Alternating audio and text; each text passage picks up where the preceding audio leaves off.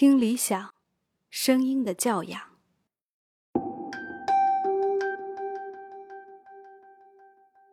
打卡成功。你好，我是看理想音频部的实习生维安。今天是我在看理想实习的第七十三天，现在是北京时间晚上的七点十三分。你刚才听到的声音呢，是我在下班打卡。今天呢，leader 给了我一个任务，让我为大家做一期电台节目。呃，我已经差不多构思好了，等我到家我就分享给你。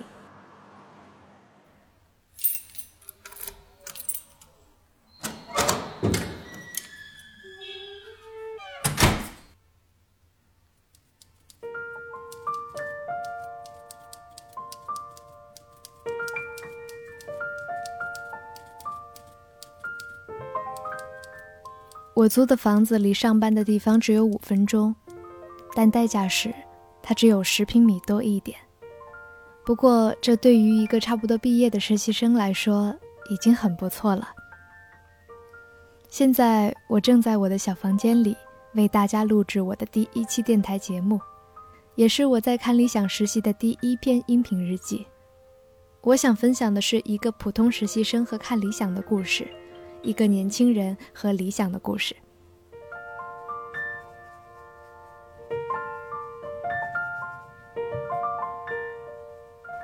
我选择的第一个话题就是关于理想和现实，这也是我现在和我的同事和我的朋友常常聊起的话题。在去年的十一月，我在看理想的公众号上看到了实习生的招聘信息，非常激动。于是忐忑地发了一封求职信，洋洋洒洒地写了两千多字。我还记得我信的末尾是这样写的：“我是个南方姑娘，我想去北京看雪，想去看你们，想去看理想。”今年的一月底，我如愿来到北京，来到这里。但工作了两三个月之后，我忽然发现我好像看不到理想了。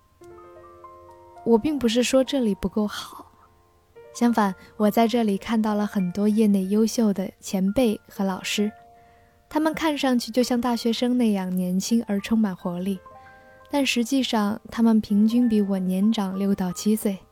这意味着我们在工作里或许没有代沟，但生活里、观念里有。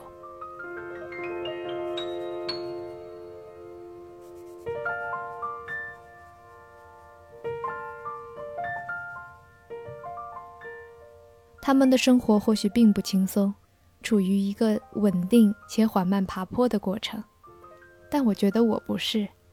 临近毕业，前路迷茫，双脚踏在云端，看得到美景，却总觉得不踏实。隔壁办公室里有一个和我年纪差不多的实习生，他毕业于二幺幺九八五的名校，我们常常在一起玩儿。他来北京不过半年，却在这半年的时间里快速的成熟。老去，当然我说的是心理上的。他每天的生活比我要累很多，两个小时的地铁站着上下班，长时间面对电脑，全身酸痛。下班之后也只会瘫在床上，周末哪儿都不想去，因为真的太累了。到了毕业的时候，周围很多同龄人大多有了新的归宿和出路，或许是继续读书，或许是签好了三方的工作合同。但他不一样，他说自己留学的申请被拒绝，认识八年的男朋友提出了分手。他告诉我说，他今年不过二十三岁，就觉得自己已经老了。我们时常一起去吃饭，一次是吃椰子鸡，一次是吃猪肚鸡。这不仅仅是口味上的念旧，也因为我们逐渐放弃了香辣的火锅，转而选择那些养生的食物。带着南方口音的服务员极力推荐我们尝尝新款的饮料，我们一看菜单要四十多块钱，就连忙说不用了，不用了，我们喝水就够了。心照不宣的都明白彼此的经济条件也并不宽裕。坐在眼前的他比我来得早，得以见过几场北京的大雪。他说自己刚来的时候被这里的文化和艺术迷得眩晕，每天都觉得自己是新的，是不一样的。但时间久了就会发现，任何工作其实都是一份工作而已，它无法满足你所有对未来的期待，哪怕是你真正喜欢的东西，当它变成了你的工作，真的就会有些无聊。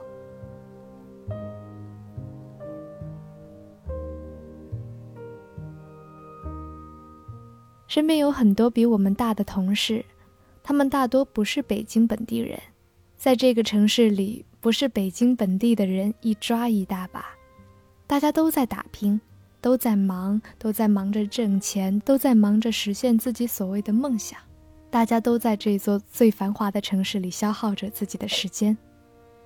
我明白他的感觉，就像一只长期被困在水里的、忽然被卷上岸的鱼。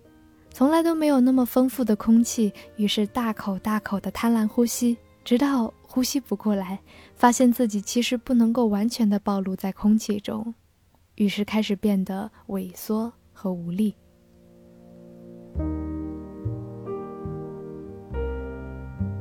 我看过他写的东西，或许有些悲观，但绝对感同身受。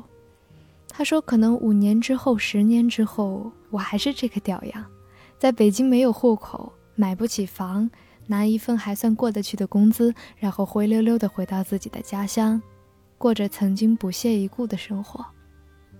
我不知道看理想的读者里有多少和我年纪差不多的年轻人，在大城市里求索挣扎。曾经我们还在学校那会儿，特别相信理想这种东西，觉得只要我努力了，就可以成为我想成为的人。但现在，我对于理想的理解是，我们的努力是为了让自己不要平庸的那么难看罢了。那年轻人就安贫乐道。我觉得不是安贫乐道，我觉得还是有一个时代的差距。就是说，我觉得在你们 生活的这个时代，你知道这个按部就班的生活，它是能够给你提供一种你想象当中的中产的生活也好，有房有车也好，有单位也好。你只要熬年头你只要熬年头就够了。但是我觉得现在时代不一样了。我现在也忽然意识到，我原来以为这个一眼望得到头的生活是一种平庸的生活，是一种很可怕的生活。但我现在忽然发现，对很多年轻人来说，一眼望得到头的一种生活，是一种特别有安全感的生活，是一种很奢侈的生活。就我忽然发现，其实我们原来以为平庸的生活，它本来应该是一条康庄大道，就是所有的这个人都可以走，只要你按部就班的去完成社会规定的。我现在发现这是很奢侈的，你必须要么就非常非常努力，要么就非常非常聪明，你才能勉强过上一种平庸的生活。明白了，就是你现在的意思是维持现状都没安全感。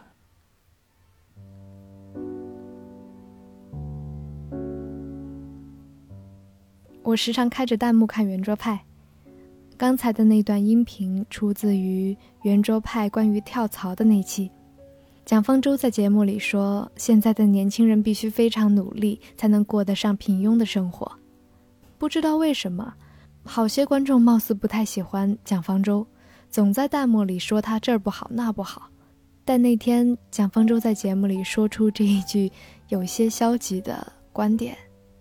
却有很多人夸他，夸他说的很对，夸他说的很好。其实说实话，我觉得蒋方舟说的挺好的，他的挺多观点都是当下年轻人的心声，只不过这样的想法或许在一些真正经历过生活磨难的人面前，就显得有些矫情和用力了。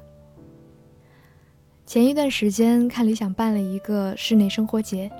出了一款和漫画家杨学德合作的马克杯，上面有插图，也有一个大大的看理想的 logo，是两个并排的实心圆形。我刚开始以为那只是一双眼睛，有次在某篇采访里才得知，那其实是两个望远镜的镜片，于是我更喜欢了。我们的 slogan 叫做“看见另一种可能”。道长也在上课的时候和大家解释过公司名字的由来。Utopia，它原来意思指的就是乌有之邦嘛，就不存在的一个地方。所以乌托邦是不存在的地方，对不对？所以 Topia 这个字一出现，懂英文的内行人他就会知道，指的就是这个意思了，就地方一个地方。那前面 vis 是什么呢？在拉丁文对应的就是 vis，就是看。visual，对不对？所以我们就把 vis 跟 topia 拼起来，就是看得到的地方，看见了一个地方，是这样的一个意思。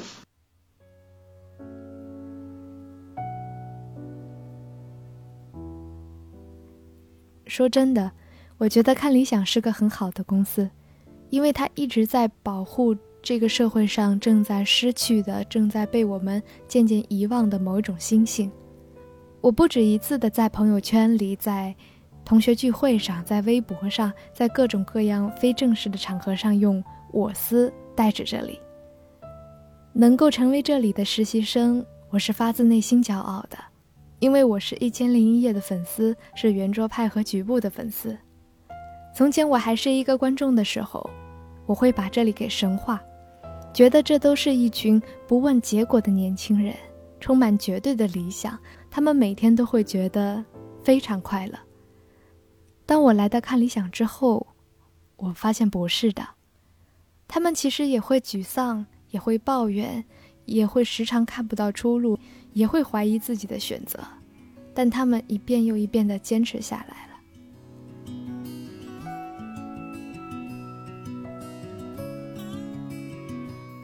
来到这里之后，我不再遥远的观望理想这一类虚妄的宏大词汇，只是学着他们一样，认真的投入到每天的工作中，发现所谓的理想被解构之后，不过是一个又一个。沉闷而平凡的当下而已。Sweet Mary Jane，won't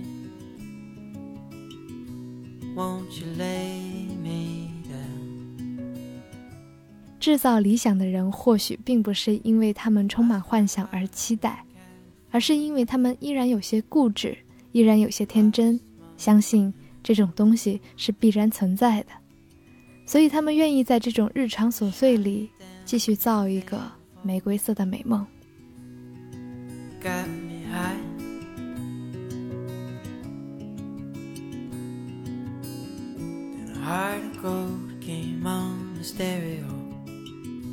kissed young made me cry. And all colors of the rainbow fell in my eyes. I lost my mind long ago down